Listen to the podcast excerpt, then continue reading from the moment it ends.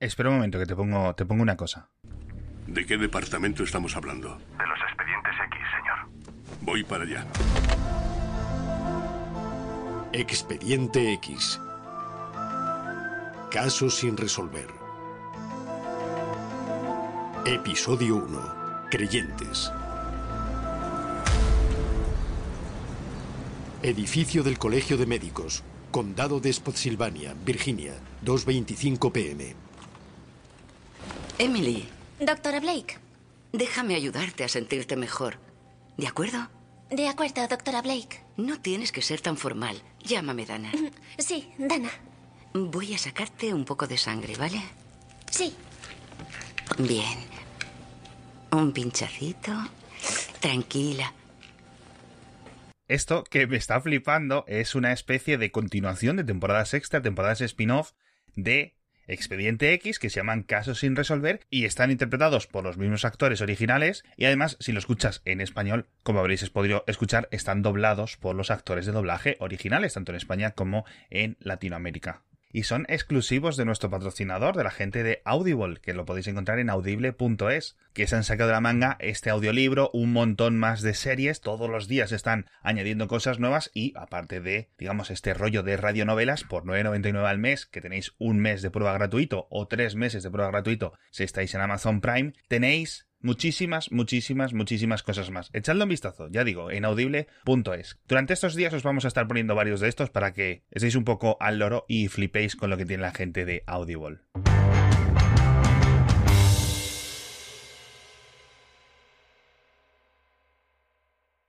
Mira, Hueco. hacemos, hacemos como en el cine, la claqueta. Ahí está. Vaya hostia nos dado. Ya te digo. la claqueta, la claqueta. Follow up. Tenemos follow-up. del- Tenemos follow-up tirando para atrás bastante. Primero, ha habido mucha gente opinando sobre los backups de mi blog y haberlo perdido completamente. Lo comenté en el episodio, o sea, bueno, muy rápido. Perdí todo mi blog, no estaba protegido de ninguna manera. Tampoco me importaba mucho, honestamente. Esa es la razón por la cual desactivé los backups hace 10 años. No sabía que los había desactivado, pero vamos, tampoco me importaba. Y al final, un día entré y lo único que tenía era spam todos mis posts eran spam, todo estaba borrado y no había ninguna copia de seguridad. Y al final lo que hice fue recuperar uno de esos backups de hace 10 años. Afortunadamente, algo que me preocupaba es, tú puedes restaurar un backup de hace 10 años de una de las tablas de WordPress y WordPress feliz de la vida se dará cuenta y actualizará lo que tenga que actualizar. No necesitas pasar por un proceso de actualizar las tablas, los campos, todo eso. Eso, eso me parece... Qué de puta madre, Muy tío. bien. WordPress es como Windows, tío. Sí, sí, sí. Es en plan, funciona siempre. es una roca. Es cierto que tiene más virus que nadie, pero también es cierto que tiene mil formas de arreglar cualquier cosa que haya pasado. Repito, WordPress es como Windows. Sobre todo Insisto. porque no recuperé la base de datos completa, recuperé una tabla nada más, que era lo que decía. A ver, si la recuperas entera, a lo mejor en alguna tabla dice esta es la versión tal. Y... No, no, se dio cuenta, actualizó todo lo que tuvo que actualizar. Pero claro, ese backup llegaba hasta hace 10 años. Entonces, el resto de posts, obviamente el archivo, el feed, no estaba completo, porque el feed de, de RSS, RSS también se había sobrescrito al sobreescribir el, el hackeo, al sobreescribir los posts. Pero algo que yo no sabía Sí. es que archive.org, Internet Wayback Machine, estos que guardan una copia de todo, guarda también feed. Lo que pasa es que no los puedes ver en la web. Si tú accedes a la URL del feed, te sale una página en blanco. Pero si tú usas, por ejemplo, curl, te baja el XML. Te lo baja entero. Eso te iba a Y entonces claro. ahí me tienes, o sea, el Qué XML, bueno, digo, maravillosamente. Recuperé enteros los posts. Bueno, hasta el último que tenía, que era de agosto de este año, de julio de este año. Eso realmente desde hace 10 años, eso, eso significa 8 posts. ¿eh? Tampoco crees que muchos, pero los recuperé. Y luego, usando archive.org, recuperé las descripciones de las páginas de las aplicaciones de Soleol y estas que tengo, simplemente por tener la, única- la última versión. Pero vamos, en dos, tres horitas tenía el blog de nuevo listo para ser hackeado de nuevo, perfectamente. O sea, y era como, qué maravilla. O sea, qué maravilla. Eso Qué sí, locura. he reactivado los backups, por lo menos para no perder tanto tiempo. Algo gracioso es que si hubiera tenido activados los backups, habría tenido Sí. que ir paseando entre ellos hasta encontrar el primer backup sin post machacaos. Porque como esto te machacaba las, los registros en la base de datos. Pero bueno, muchas gracias a todos por recordarme que hay que guardar backups. Por vuestro interés. Mira, yo, mientras hablabas, eh, les he donado los de Sí, archive.org. Yo es que siempre les digo archive.org. Lo que solemos contar mucho en el A podcast. mí, o sea, me han sacado de tantas. Además, Les acabo de donar 100 dólares. bueno, 100, 100, 100 con 2,50 por- porque pone, eh, ¿quieres donar 2,50 dólares extra para cubrir los costes de la transacción? Es decir, lo que les quita el, claro, el, el procesador, el PayPal o lo que Sí. sea. Así que 102. Archive, Archive es uno de esos a los cuales yo de vez en cuando los doy porque no es solo el- el- la web ma- machine esta que le llaman, la- la- los backups, que, que le tengo un cariño especial porque ahí sale la primera web que yo hice en mi vida. En el 97. Una web de estas que hecha con enlaces y tablas y Photoshop y tal, que la hice para, Sí. para el trabajo en el que estaba, ¿no? Que era un, un ISP. Sino que también ya no es solo los backups de las webs, que son ideales, sino Sí. todas estas páginas que tienen de archivar cosas. Por ejemplo, ¿te gustan los emuladores? Ahí están todos los ROMs de todo. Sí, de sí, es una locura. Y no solo eso, Una han puesto emuladores por web para todos ellos. O sea, tú te vas a la página, yo que sé, de Lemmings para PC Mm, y te sale ahí un botón de ejecutar en el navegador. Ellos han trabajado con este emulador que se hizo en, en este JavaScript como ensamblador que, que- que ejecuta rapidísimo, pues, que te permite por WebAssembly, dices. o JSM, uno de estos, no me acuerdo. Pero que al final es lo mismo, que es como, una, es, es como un compilador just in time de estos y puedes portar prácticamente directamente desde C a JavaScript. Y entonces ejecutas desde ahí el, el ROM que estés viendo y lo juegas ahí y dices, pero, pero, ¿qué es esto?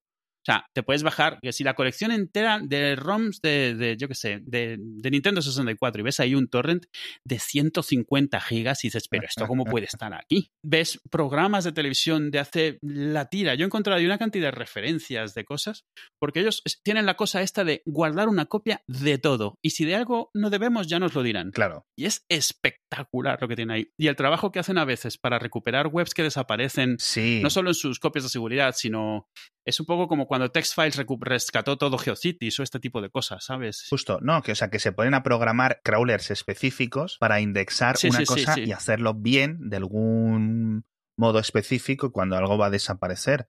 Cuando los grupos de Yahoo, por ejemplo, fueron estos los que se pusieron a, a trabajar y básicamente piden dinero para, para discos duros. O sea, es que no piden dinero para otra cosa. Claro, claro, esencialmente eso es lo que quieren, es quieren capacidad y espacios ah, y para su, su ancho de banda, que tienen que tener también Sí. un guapo. Sí, yo lo uso mogollón para, para ver versiones, obviamente para ver versiones antiguas de webs, porque es muy útil para recopilar información de las cosas que recopilo. Sí, sí, sí, de lo que han desaparecido. ¿Cuántos smartphones se vendieron en 2009 en Corea del Norte? Eh, Cero. No, en Corea del Sur. Ah, sí, aquí.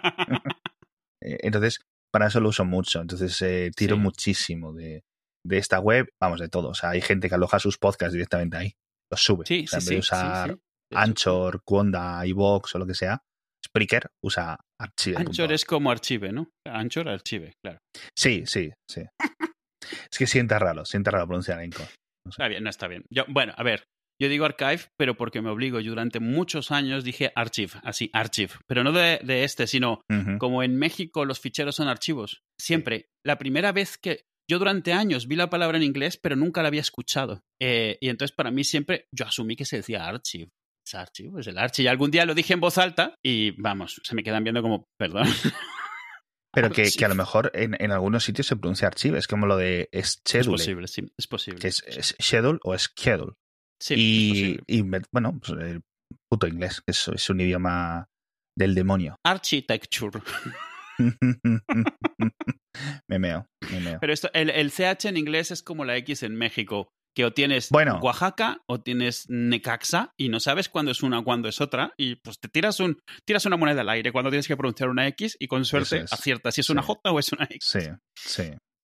Que sigue con el follow-up, a ver, y, recuperaste el blog, ¿y qué más? No, nada, ya está bien, ya está funcionando, ya lo tengo de nuevo ahí abandonado como estaba antes, ya estoy contento. Me, me asombró que gente me, me llamaba para decirme que no funcionaba la web de Soleol, porque no lo he actualizado en seis años más o menos. Au. Y aún así me decían, oye, no sé qué, gracias por todo, supongo que ya al final, finalmente quitaste la web, así como diciendo, bueno, ya tocaba. Y, al final, esos, es- esos fueron los que me pincharon, porque yo ya pensaba dejar eso ahí, ya me daba igual.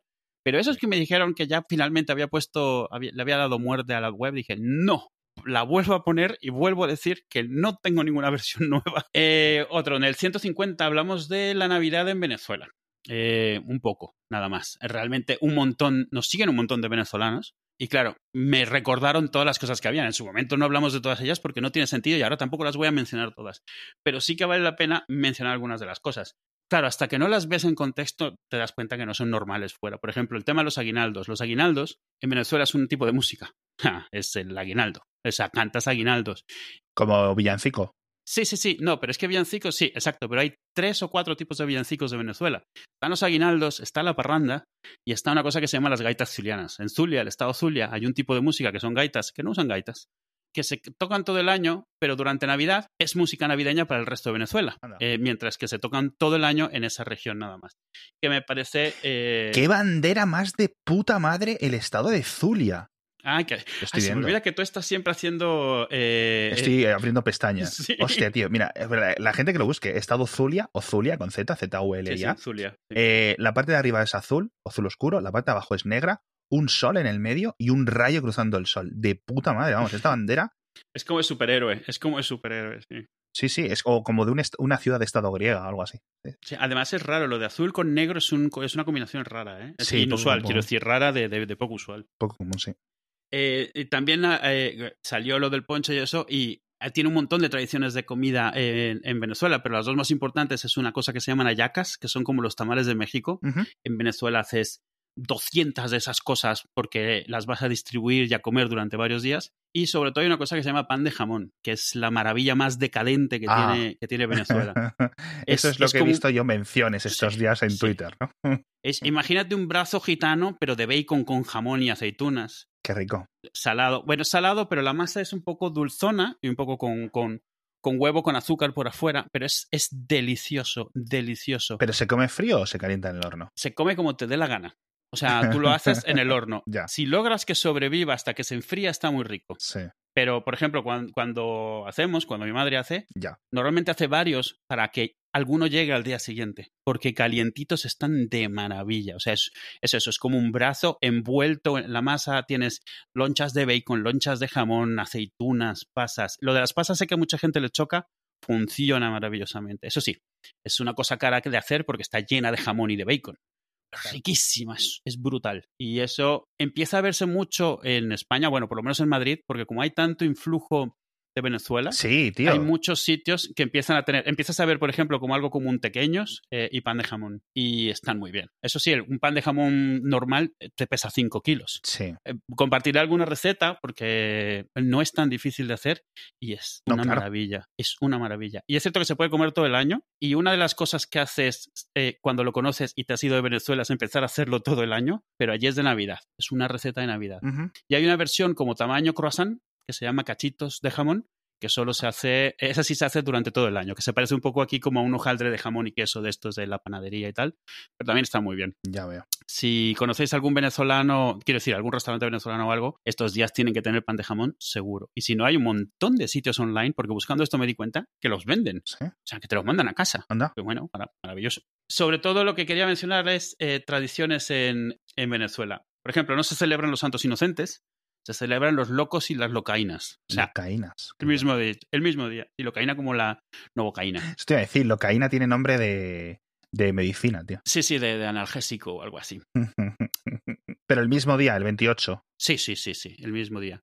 Algo que me parece interesante de allí es que los regalos no los trae Nicolás, no los trae Papá Noel, Santa Claus, los trae el niño Jesús. El niño Jesús, que acaba de nacer. Puta madre, ahí directamente, sin intermediarios ni hostias.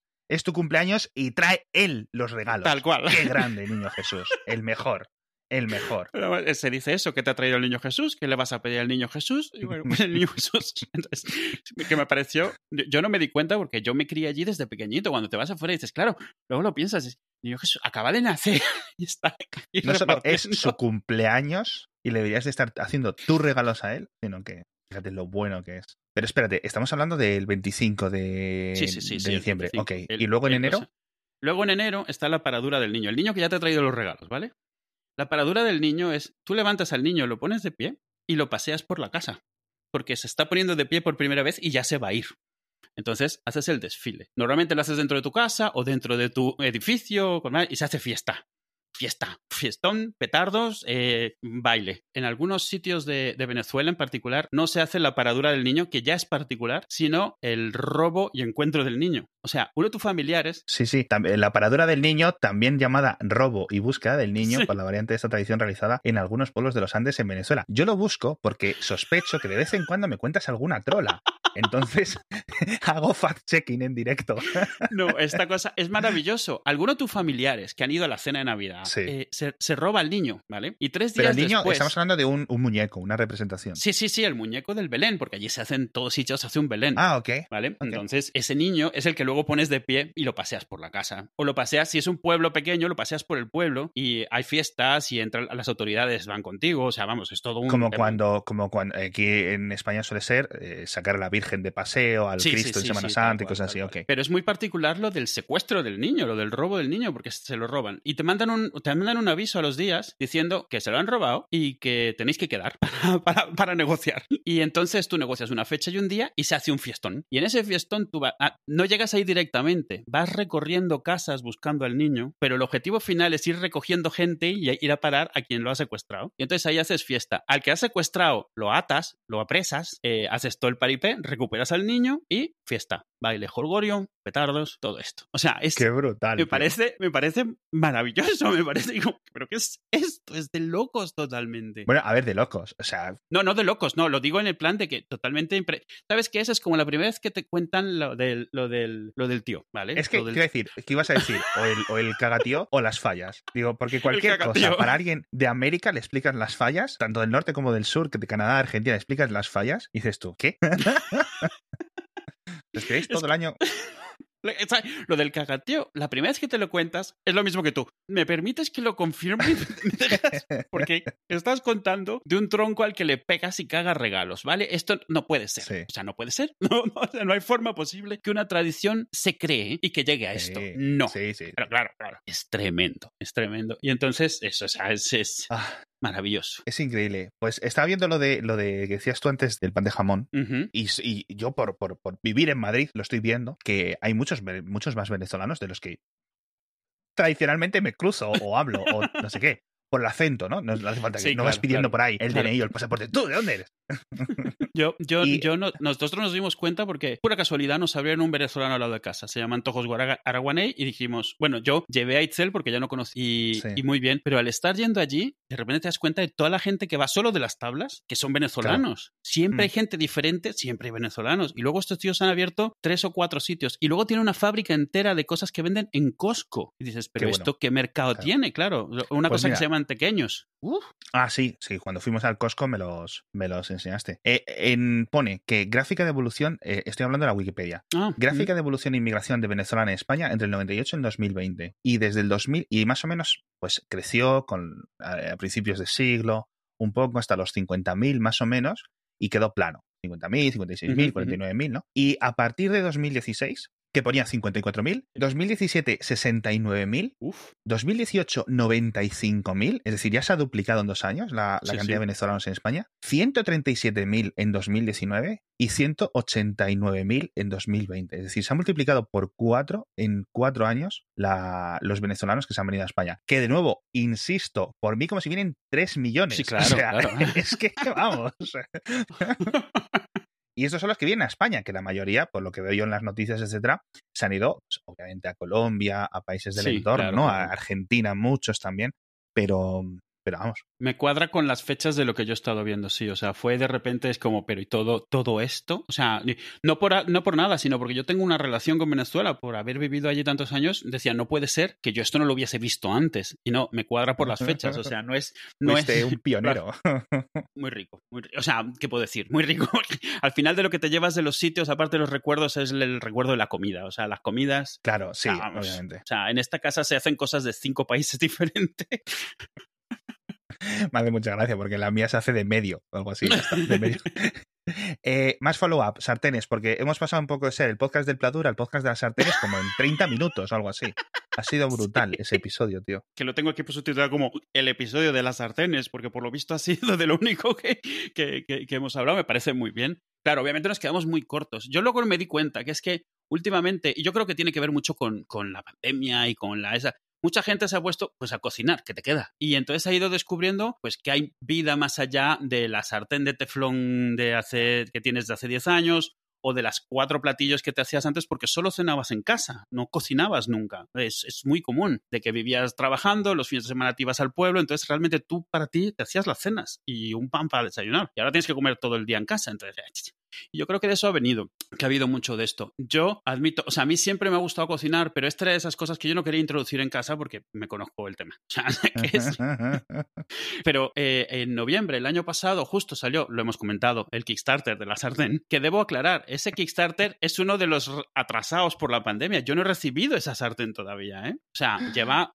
10 meses de retraso. Bueno, pero sí significa que cuando vi eso dije, bueno, voy a ir comprando una y, y me metí al mundillo. Y resulta que es un mundillo que justo estaba explotando y ahora hay muchísimo. Hay mucho de lo que no hablamos. O sea, hablamos de una sartén. Por, por cierto, estuve viendo el modelo de la tuya. El modelo de la tuya no es el que yo decía de la aleación esta. El modelo de la tuya es un modelo de sartén normal recubierta de una cosa que se llama roca, pero realmente no es roca. Es un poco como una pasta que se hace tipo una cerámica, que es antiadherente. De dentro de eso tienes una sartén normal, digamos, que no se usa, que solo es para tener un, un núcleo de, de metal Sí. para el calor. Pero, Pero que la las parte que yo te decía que eran de es- colores, verde y, y naranja. eh, bueno, de los enlaces que pusiste, una Ah. que decía Ah, rock, ok, no sé sí, qué. sí. es. Sí, sí, Cierto, las que cierto. tenían puntitos. Ah, Eh, eso y- es- esas son distintas. Esas yo ya no las uso. Uso unas naranjas y verdes, que no sé qué cojones son, pero funcionan muy bien. Pues algo que nos preguntaron es eso, nos empezaron a preguntar. Y las que tienen cerámica, sé qué. Entonces, lo importante es, hay, hay cinco o seis tipos de sartenes realmente. Y, y la mayoría de la gente usa las normales de aluminio con recubrimiento antiadherente porque la realidad, y esto es importante, la realidad es que son mucho más fáciles de usar, mucho menos problemáticas. Pues ponerlas, empezar a usarlas y dejar de usarlas. Pero como muchas otras cosas, se ha perdido mucho de, de sabores, mucho de formas de cocinar, porque al final esa sencillez te quita complicaciones que a veces eran parte de lo rico y parte de la cosa. Aparte de la sartén de hierro, hay sartenes de acero que también necesitan ser curadas con aceite. Hay sartenes de hierro colado que lo que tiene es una cobertura cerámica. Estas que has visto a lo mejor alguna vez con el fondo blanco, por fuera rojas, que son muy bonitas, que realmente es lo mismo que la sartén de hierro, pero cubierta completamente de cerámica, con lo cual tú no tienes que curarlas con aceite ni cosas así. Y luego está la sartén que ya es la, de, la, la más común, las que tienen antiadherente, y esos antiadherentes hay de varios tipos. Teflón fue el primero y el más, sigue siendo el más grande. O sea, porque no hay nada que se le acerque. Si lo que realmente quieres es olvidarte de todo, tú compras una sartén hoy, le quitas el cartón, la pones al fuego, le echas un huevo y que el huevo no se pegue, solo teflón. No hay otra cosa que se acerque a eso. Y, y es normal, es normal que haya dominado absolutamente todo. Pero hay muchos otros tipos tratando de, de encontrar un término medio. Un término medio entre lo que hace el hierro, entre lo que la, la- la forma en la que el hierro distribuye el calor y lo guarda, la forma en la que el aluminio es completamente inerte, la forma en la cual el teflón no se pega. Y entonces ahí es donde tienes todas estas cosas con cobertura de roca, con no sé cuánto. En el fondo, obviamente, que cada quien cocine lo que le da la gana. Sí, claro. O sea, esto es así. Pero sí es importante saber que hay opciones, porque el hierro, el- la ventaja del hierro, por ejemplo, por dar un ejemplo, también las de cerámica y esto es, hay muchos platillos que se hacen, se empieza en la sartén y luego bajas la sartén al horno y lo acabas en el horno. Ya es la misma sartén, Ajá. no la cambias. Hay un tipo de horno que está hecho de hierro fundido que se suele llamar una cocotte o un horno holandés, un Dutch oven, que realmente es una olla, pero como todo es de hierro colado, todo lo que está dentro está como dentro de un horno. Tú puedes hacer pan y realmente lo haces en ah, la sí. estufa. Bueno, bueno, esto es una locura. Ah, sí, o sea, sí, sí. Esto y- es una pero locura. ese es, es cierto que, obviamente, si no eres un cowboy, pues no, no tienes mucha necesidad de echar cosas en la hoguera, pero Porque sí, esto, es- estos, lo- estos, los hornos holandeses estos, sí. es, es básicamente de hierro fundido Sí, también. sí, es sí, decir, es claro, un- por supuesto. Y la Es tapa el lo mismo, mismo. pero de otra forma y el la sí, olla, sí. es una olla muy pesada que puedes meter al horno, puedes dejar en la estufa o la puedes meter en una fogata. Y es un horno. Claro, es un horno. claro. Es un horno Sí. que además tiene una Sí. tapa de tal manera de que controla la humedad y cosas así. Y oye, pero ¿sabes qué es un poco? Es como cuando te empiezas a meter en el tema de las barbacoas, ¿vale? Es un mundo Uf, lo de las barbacoas. ya. Claro, la ventaja que yo tengo es que no tengo un jardín, entonces no me puedo meter en eso, no me puedo meter en ese jardín, porque es de esas cosas que has visto y dices, como, como algún día pueda, porque has estado viendo que si el. Big Green Egg que está hecho no sé qué, el no sé cuánto, la parrilla de gas, la de leña, el, el aire, las dos temperaturas, es lo mismo, como casi todo en cuanto empiezas a rascar, se abre un mundo de cantidad de cosas que no, No. sabías que puedes hacer y sobre todo empiezas a ver lo que hace la gente y dices, yo quiero hacer eso, yo quiero hacer eso, eso. Está muy bien. O sea, aquí nos hemos, o sea, hemos llegado a una especie de acuerdo tácito. Yo puedo tener hasta tres sartenes Sí. mías y si requieren algún tipo de mantenimiento especial es mi problema. O sea, no, no puedo obligar a nadie que aprenda que esto se le tiene que echar aceite, que no se le puede dejar secar el agua encima, que no van en lavavajillas. Entonces, cuando hacemos, eso sí, a todo el mundo le gusta cuando hago la carne en esa sartén, pero Claro. yo la lavo, la lava nadie más. Es importante, pero está bien, estoy contento porque al final te da, sabes que es, luego terminas lo que, que terminas es creando como rituales, ¿sabes? Hay ciertas cosas que haces tú y las haces de esta manera y te gusta hacer el ritual de hacerlas. Y yo no lo veo diferente a, yo qué sé, cuando yo tengo que hacer carne y entonces tengo que empezar 10 minutos antes porque tengo que preparar la sartén y se calienta desde antes y preparo la carne, temperatura ambiente, todo eso. En el fondo, pues es un ritual, es algo que te gusta y empiezas a disfrutar. No es diferente de, la, de alguien que se pone un vinilo, por ejemplo, aunque todo el mundo le diga que se oye igual o peor que un CD, porque en el fondo lo que quiere no es escuchar el vinilo, es poner el disco, tocarlo, poner el aparato, sentarse en la silla. Y entonces, hoy en día, que estamos la mayor parte del tiempo en las casas, al final esas cosas son las que nos quedan. Así que, mira, cada quien que haga eso. Entonces, quien quiera, mm, quien tenga dudas de cosas de sartenes o quiera preguntar, que me las suelte, porque me he comido todo lo que hay de, de- de documentación al respecto. No se puede hacer todo, pero creerme, hay gente mucho más loca que yo con esto. Insisto, el subreddit de Sí, Cast Iron pero- te da mucha perspectiva. Dices, no estoy tan mal. Que no estoy. Joder. He visto gente locura, ahí feliz de la vida porque solo ha gastado 5.000 dólares en una estufa de hierro que no tiene dónde meter en casa. Hostia, Pero porque, porque es lo mismo, tú te vas metiendo, es como cuando te metes en el mundo de las antigüedades. Llega un momento en el cual no puedes evitar ver que algo que estás viendo te vas a dejar Ya. la herencia de la familia ahí, pero, pero, pero, pero, pero mira, es que esto no se da nunca, esto, o que es lo mismo que cuando te metes en las tarjetas de béisbol, o los cromos de béisbol, quiero decir, o, Justo te iba a comentar eso, tío. pero mira, la vida son dos días, como dicen, o sea, encuentra, yo creo que es eso, encuentra cositas pequeñas de que disfrutar y, y mientras no se te vaya todo el presupuesto de la casa, por eso también tengo dos impresorcitas 3D nuevas. Eso te iba a decir, que lo, lo de. No sé si tienes más follow-up. Tenía uno de sobre el ponche. ¿Te acuerdas que hablamos del ponche? ¿Qué ha pasado con el ponche? Sí, sí, ya te lo has pimplado. Que me- sí, sí, ya no queda nada, pero hoy he hecho hojuelas con miel. El ponche estuve viendo y por lo visto el ponche tiene más años que las castañas y se considera el primer cóctel de la historia. Antes de ningún otro cóctel, el ponche. Por lo visto viene de, igual que el gin tonic, de los soldados ingleses que se iban a India. Es lo mismo, o sea, sí, o sea, a ver, Ah, sí. algo que pasaba, igual que el gin tonic, ellos les daban raciones de ginebra y raciones de agua tónica para la quinina, para la malaria. Los marineros eh, se vio muy pronto que no podías llevar cervezas ni vinos barricas en el barco porque se pudrían. Solo se llevaba ron, aguardiente, ginebra. Pero entonces, si lo que tú querías era una bebida alcohólica, pero para beber, o sea, como cerveza, no podías, no puedes pimplarte un, un vaso de ron para beberte con, con las cosas. Entonces, el ponche, que es o sea, ponche es como se, punch bowl, que es como le llaman hoy en inglés al, al, al bowl de ponche, es también como se llama un barril bajo, como un barreño, Sí, ¿vale? sí. Y es- se dieron cuenta de que si tú echabas el ron que te hubiesen dado, o la ginebra, o el aguardiente, o uno de los cualquiera licores del sitio en el que estabas en India, le echabas limón, que es lo que ellos tenían, entre otras cosas, para el tema de escorbuto. Todos tenían una ración de zumo de, de zumo de limón, de cítricos y eso. Azúcar y frutas, al final acababas con un ponche. Lo llamabas un ponche porque lo hacías en el ponche, en la ponchera, como, como se quiera llamar. A mí lo que me fascina es que esto no lo inventaron los griegos o los. Eh, eh, hubo- mm, claro, o sea, y- y, de hecho leía y había una teoría de que ponche venía de una bebida que se hacía en India desde hace muchos años, porque punch significa cinco y son los cinco ingredientes del ponche. Y luego estuve leyendo otro que no, esto, esto Bueno, no. eso es un no. poco. Sabemos de dónde viene. Viene de los ingleses. Esa- no, o sea, no sé cuánto se ha investigado eso, pero ya les, les descarto la teoría. Yo, me parece Claro, es de esas que se oye muy rebuscado, como decir, mira, no. O sea, si no le llaman así allí, totalmente. un inglés que haya ido allí no le va a llamar así. allí. Vamos a ver. Y es esto, es como, Sí, Pero claro, sí. al ser marineros ingleses, en la época en la que los ingleses tenían el pie metido en todos lados, es una bebida que se empezó a distribuir de forma... En todos los países tienen alguna versión de ponche. Tú, tú comentaste lo de la limonada y esto, pero es que tenemos un ponche como tal en, en España que se llama... Se llama, bueno, de, de cariño le llaman la zurra.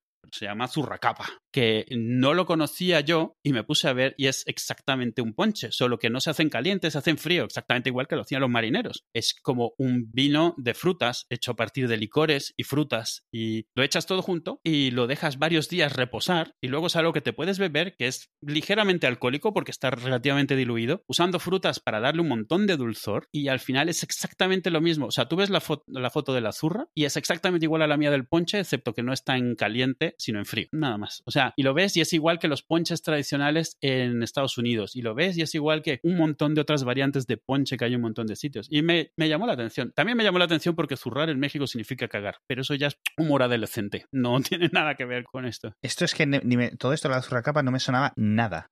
O sea, absolutamente ni la palabra. A mí, tampa- a mí esto nos ha salido con estos episodios cosas de España o de México que yo no conocía. Me llama mucho la atención. Lo de la zurracapa no lo conocía. También nos, eh, nos, nos comentaron hoy sobre sopaipillas o algo así, que son también como las hojuelas que yo compartí, que me encanta porque es, exactamente lo mismo, pero en otros Es como el día que descubrí, descubrí, me enteré que, que, en, en Euskadi se hace los talos de chistorra, que son tacos de chistorra. O sea, es un taco de chistorra, es una tortilla de maíz con una chistorra dentro que es idéntico al taco de chistorra de México, pero se llama talos de chistorra. Y yo como, pero esto es, esto es un taco de chistorra, ¿esto cuánto tiempo lleva existiendo aquí? Y resulta que es de toda la vida. Hostia, estoy, estoy viéndolo.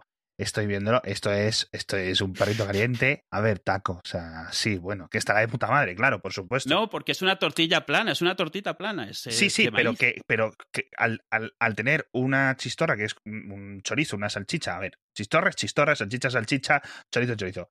Una cosa de carne alargada, un cilindro cárnico alargado en el centro y el otro envuelto, para que los que no hayan visto ninguno, como yo hasta hace 10 segundos, Sí, sí. ¿vale? pues esa es la imagen. La imagen, o sea, el el aspecto es mucho más de perrito caliente que de taco. ¿Por qué? Por el que lleva el- el- la carne en el medio de esa forma. Pero es Sí, sí, pero es que es exactamente un taco.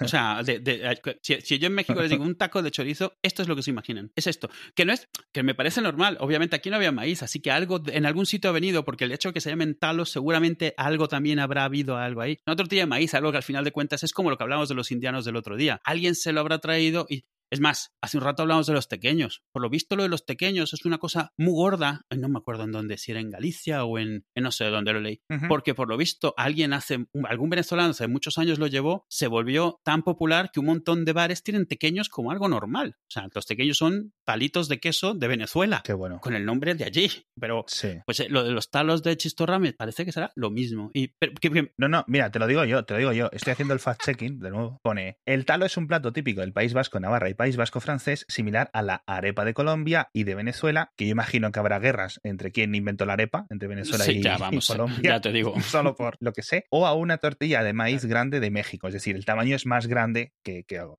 Pero con la diferencia fundamental de que el maíz no se ha nixtamalizado previamente. No tengo ni puta el idea. es maíz en nixtamalizar. Venezuela se le, se le, la harina del maíz se precuece. Significa que tú la harina, aunque la tengas en polvo, ya está cocido ese maíz. Puedes hacer lo que quieras con él, pero ya está cocinado. En México no. En México se hace una cosa que se llama nixtamalizar, que es mezclar la harina con cal y con cenizas. Esto le da por eso es que los tacos son, tienen una textura tan diferente, las tortillas de los tacos, a una arepa. Es menos mazacote, menos, es- son muy delgadas y muy elásticas. En su momento se supone que las cenizas eh, que se usaban, pues no se usaba cal o cenizas, se usaban cenizas. Y esas cenizas le daban cal. Hoy en día se usan cal. Esas cenizas, alguna vez leí que esas cenizas eran de los muertos sacrificados de no sé qué. No me lo creo, pero puede ser. Sí. ¿sabes? O sea, porque esa gente mataba continuamente todo el que les viese torcido o lo que fuese. Pero al final, es, nixtamalizar es algo que solo se hace en la harina de, eh, de México. De hecho, cuando hablamos de los indianos, hay harina de maíz de Asturias y hay cosas muy parecidas a tacos y a sopes y a cosas, los tortos, por ejemplo, y la textura es inmediatamente diferente en cuanto la ves. Y es porque le falta ese, adi- ese aditivo, que no deja de ser cal, Sí. que le da, por un lado, que sean muy resistentes y por otro lado, que son muy flexibles y además que tardan muchísimo más en pudrirse, no están como frescas. Cuando las haces están como sequitas. Es que es lo que pone aquí, porque pone, dice, la no incorporación de la nixtamalización en su elaboración provocó epidemias de enfermedades como la pelagra. Esto en los vascos, los guipuzcoanos, que, digamos, fueron a América, volvieron y pusieron maíz en, Claro. en sus cultivos ahí en, en- en esa zona de, de la península. Qué, qué locura, tío. O sea, qué locura. Dice la actualidad, el típico comerlo envuelto en chistorra, una especie de chorizo. Por eso casi fresco, todas las cosas hechas de harina eh, fuera de México suelen ser relativamente frescas, recién hechas o cosas así, mientras que las tortillas pueden durarte la vida entera al vacío. Por, por- esto es parte de eso. Sí. Y alguna vez leí que la dieta en general de México antes de la conquista era muy anémica en cuanto a, a nutrientes y la nixtamalización era una de las cosas que ayudaba a que la gente no fuese muy anémica. O sea, les proporcionaba, pues eso, una dieta de maíz con frijoles te da muy poco. Entonces esa nixtamalización de forma indirecta te, te añadía pues más eh, eso, cal, no cal, calcio y cosas así, que era, era importante. Está, está, es, Sí. es, es una palabra rara, así que se te queda muy grabada. Y entonces cuando compras harina, la harina de, Sí. de- la harina pan de Venezuela, que no es para hacer pan sino arepas, dice que está precocida, la maseca, que es la de maíz de México, dice que está nixtamalizada y la de aquí de Asturias es natural. Y al final significa que no son intercambiables. Si tú sigues una receta y solo has comprado harina de maíz genérica, eh, no te va a salir lo que quieres a menos de que Sí. sea casualidad que hayas alineado un torto de Asturias con harina de Asturias. Ya. Qué bueno. Mira, pues con esto vamos a cerrar el podcast, con esto que te voy a contar ahora, porque me resulta raro que nadie nos lo haya contado. Y pone, en Navarra es típico comerlo, los talos, sigo en la web de la Wikipedia, es típico comerlo antes de la Ah, cena de. Nochebuena, antes o después de la procesión del Olenchero, que es el que trae los regalos en vez de Papá Noel o los Reyes. O el niño Jesús. Depende de la familia un poco, pues te los trae el Olenchero Ya. o lo que sea, que es el, el- el señor mágico de esa zona, ¿no? que hay, cada uno, cada zona tenemos nuestras, Pues, nuestras locuras, ¿no? Pero el Olenchero es, es por esa zona. Luego de esas, lo interesante es si realmente existe una historia. O sea, yo cuando llegué a México me contaron de las posadas, las posadas que es algo muy típico de, de México, donde vas cantando para que te abran la puerta porque eres eh, Jesús y la Virgen y quieres que te dejen en algún sitio sentarte a tener un niño. Y resulta que no es algo común en otros países y es porque los misioneros que llegaron ahí se lo inventaron para poder suplir fiestas que sucedían en la misma época exactamente. Un poco como, como Semana Santa reemplaza la Pascua, ¿sabes? Esta de aprovechar las fiestas raci- Sí, sí. entonces es sí, algo muy de allí, me sé las canciones de las posadas y es algo, es exactamente igual que lo del el robo del niño, vas recorriendo el pueblo, las diferentes puertas y te van abriendo y cerrando y haces fiesta al final. Sí, Pues es lo mismo, pero antes de Navidad, porque estás buscando dónde ir a tener al niño y todo el mundo va disfrazado. Sí. Disfrazado José, disfrazado de loca. exacto. Exacto. Es una locura. Eh, me gusta mucho Sí. a mí la evolución de las fiestas. Debería de haber, intentar haber una especie de evolución histórica de qué festividades Claro, se van sí. convirtiendo en cuáles, a nivel geográfico, con mapas históricos, quizás se pueda hacer poco a poco. Eh, es- tiene pinta que es como Sí, sí, O sea, tiene que haber mucha literatura ya escrita, pero agruparlo, aunarlo, seguramente puede ser, quizás no el trabajo de una vida, pero el trabajo de unos años, tenerlo todo bien categorizado, porque es en plan, bueno, pues esta festividad griega, judía, hebrea, no sé qué, se convierte en esto, luego se laicifica, no sé qué, no sé cuánto, y ahora se llama San Valentín. o el Black Friday. Claro, ¿no? claro. Es como, y sobre todo las evoluciones paralelas. Pues mira, esto se hace el mismo día, pero la festividad no tiene ya nada que ver porque mm, localmente no había este ingrediente y aquí hace sol pero no hace frío y al final pues, Claro, no tiene... eso es. Es gracioso. Eso sí. es. O aquí se baila más, yo qué sé. en fin. Pues nada.